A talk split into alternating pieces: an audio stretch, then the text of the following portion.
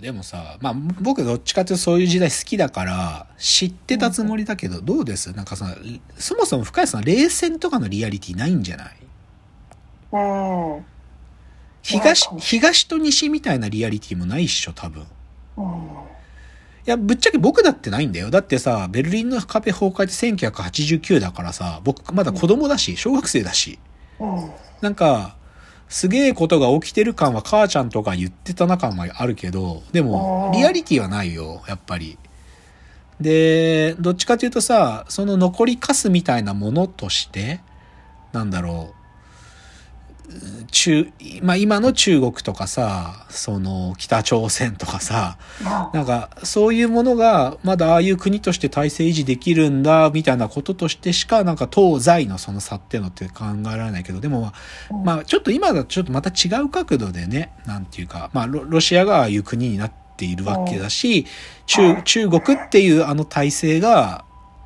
なんかね、民主主義じゃない形であんだけ経済的成功するっていうのはまた違う形でのグレートウォールが生まれつつあるんだと思うけど、でもうん僕は正直自分にとってもそこまでリアリティがあった話じゃないけどでもこのドキュメンタリー見たりするとああやっぱそっかとは思うよねうん。だからまあ社会派さっき言ったデビッド・ボウイとかベルベット・アンダーグラウンドの映画とかトッド・ヘインズっていう人のさ映画それでちょっと週末見たりしてたけどあ面白いなと思ったのはダーク・ウォーターズっていう映画があるの。ダーク・ウォーターズ巨大企業が恐れた男っていう映画があって、これとかって実話元にした映画なんだけどさ、これ何やってるかっつうと、デュ、デュポンっていう化学が、ケミカルの会社があるの知ってる？でっかいもう化学メーカー。まあ、まあ、世界一の化学メーカーよ。でもそのデュ、デュポン社が、その、汚染された水をね、あのー産業排水として流してて、そそれが、そ、その地域に住んでいる農作物にとか人間に影響を与えてて、牛、例えば酪農でやってる、う牛飼ってる牛が全部変な危険になって死ぬとか、そういうことをやってるのを弁護士が訴えて、で、最後勝つんだけど、すっげえ時間かかって勝つんだけど、そのことを書いてる映画とかもあるから、やっぱりまあ、不条理を不条理としてちゃんと言いたいって人だと思うんだよね。多分、トッド・ヘインズって人ってね。だから、そういうのは、なんか、だからさ、ここが正直僕の中でまだ折り合いがついてねえとこなんだよな。折り合いがついてないっていうのは、僕もどっちかというとそういう不条理なことは不条理でもう我慢ならないタイプだから、不条理だって言いたくなる系なんだけどさ、はい。正直これが僕音楽とは結びつかないんだよ。なんかさ、ややっぱりロックは反抗の音楽であることは史実だから、はい。こう、お大人に抵抗するとかさ。でも、正直言うと、僕の中でのロック感若干違うんだよね。さっきも言った通り、うん僕ビートルズが神様だからさ、うんどこか少年っぽさとか、いや、で、ラブピースを歌ったわわけだけど、ビートルズだって。だって、初めてのさ、衛星放送が始まった時、ザ・ワールドって番組が作られたんだけど、はい。そのザ・ワールドっていうので、ん例えば日本が初めて放送したのは、日本で今日赤ちゃんが生まれましたっつって、日本では赤ちゃんの足をこう足型を取る習慣がありますとか言って NHK のアナウンサーが言ってたりとかね。はい。アメリカではこの大統領とこの大統領が今対談をしてますみたいなのを放送したりとか、で、イギリスから何が行われたかっていうと、ビートルズが All You Need Is Love を収録してるところの映像を全世界に発信したから、そういう意味では彼らがやってることはラブピースだから、うんなんか平和を歌ってることは事実だけどさ、僕の中でここがさ、実は繋がんねえんだよな、実は。うん僕はやっぱり革命的なさ、ものにシンパシーめちゃくちゃあるよ。めちゃくちゃあるし、だから今日の話みたいなベルベッツだとか、デビッド・ボーイだとか、ニナ・ハーゲンの話めっちゃ来るけど、音楽として自分の胸に火つけるものだと思えないんだよな、なんかそこが。がそこはね、なんか、こう、なんか、こう、自分がさ、なんとも言えない気持ちになるとこなんだよね。なんか、ううんん、革命の音楽だぜって。だから、なんだろうな地味編、ジミヘンドリックスとかもさ、めちゃくちゃかっけえよ。はいかっこいいけど、自分がやりたいって思うものじゃないんだよな、僕。じ地味編のギターとかすげえかっこいいしさ、ウッドストックで地味編がやってるとことかかっこいいんだけどさ、なんかさ、それよりやっぱ音楽としてはビートルズが好きやから、うんなんかね、この辺ね、なんて言ったらいいんだろう。でも、馬鹿にされたりするんだよね。お前さ、すげえ左なこと言ってるのにさ、聞いてねえのかよ、これ、とか言われたりするんだよ。なんか、音楽で、お前聞いてねえじゃん、みたいな、なんか、すげえ言われたりするんだよね。うんそれさ、でもしょうがねえじゃん。なんかそれすげえってあ、いや、かっこいいとは思うけど、うん音楽として俺の体に入ってくるのはどっちかっていうとそっちなんだよね、みたいな。でもね、近いことね、あのね、スカートってわかる？スカートの、スカ、澤部くん。あ、はいはいうんはい。スカートの澤部くんがね、なんだっけな、東京 MX テレビでやってる、ロックの住人って番組だったかな。何かだったかなあの、YouTube に上がってんだけど、澤部くんのインタビューでね、同じようなこと彼が言ってて、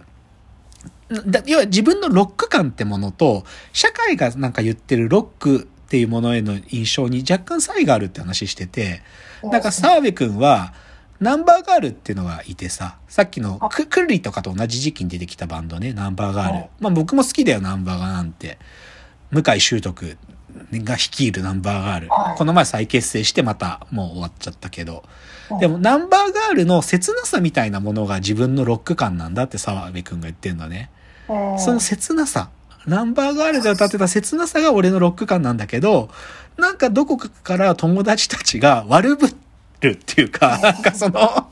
で、いや、わ悪ぶりたい気持ちはそんなにないんだけど、みたいなことを澤部くんなんか言ってるよね、スカートの澤部なんかは。だからロック感がちょっと変わってきちゃってみたいな。変わってきちゃったから、友達たちが変わってきちゃったっていうんだよね。でもそれね、すっげえよくわかるよ。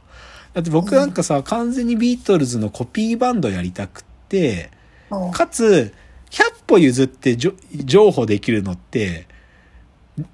ブルーハーツまでは譲歩できる、僕は。けど、ニルバーナやりてえって言われたら、いや、俺別にニルバーナやりたくねえってすっげえ思ってたもん。マジで。うんなん、なんか、いや、ちげんだよなって思う。いや、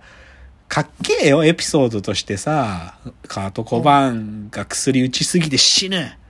かっこいいよ、エピソードとしては。オアシス、確かにかっけえよ。なんかか、エピソードとしては。いや、オアシス今聞いたらわかるんだけど、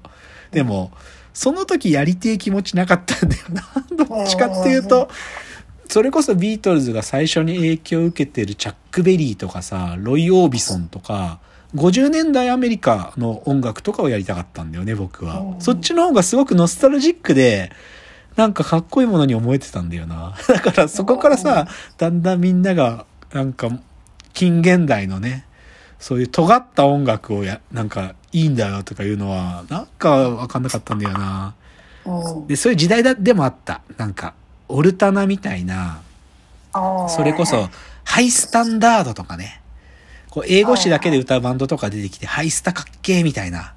なんか、東京の奴らみんなハイスタやってるらしいぜとか、嘘情報が流れるくらい、俺たちもハイスタみたいなやつやろうぜとか言うけどさ、いや、そもそも俺が使ってるベース、ポールのベースだから、ポロンポロンした音しか出ねえしみたいな、そんなギュイーンみたいな、そういう音出るベースじゃねえしとか思ってたから、できねえとか思って。うん、だから、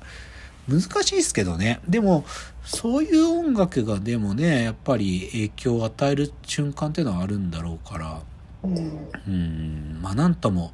僕の中でも折り合いがついてない話なんですけどね、こうやってね。あんまロック聞かないですか、深谷さんは？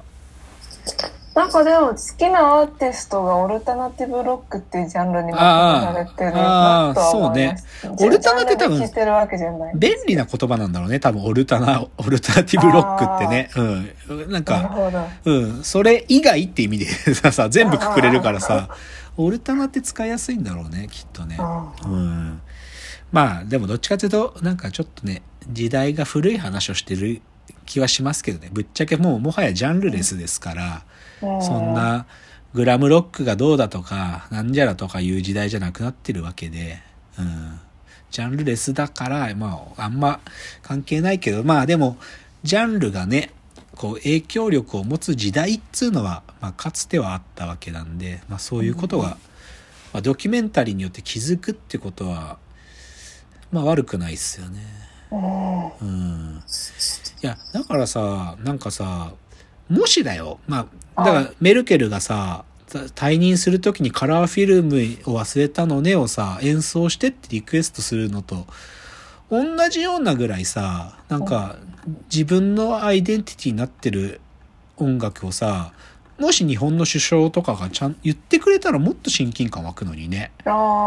まあ、小泉純一郎ってそういうのが上手い人だったの。あの人 x ジャパン好きだからさ。あ、へえ。うん、x ジャパンの話とかよくしてたけど、で、それがいいことだったかどうかわかんないけどさ、うんでも、退任式でカラーフィルムを忘れたのねっていうのを演奏した時ね、その、あれ、ニーナ・ハーゲンはさ、びっくりしたってツイートで書いてんだよ。すごくびっくりしたって。だから事前に彼女へのなんかとかなくって、もう本当に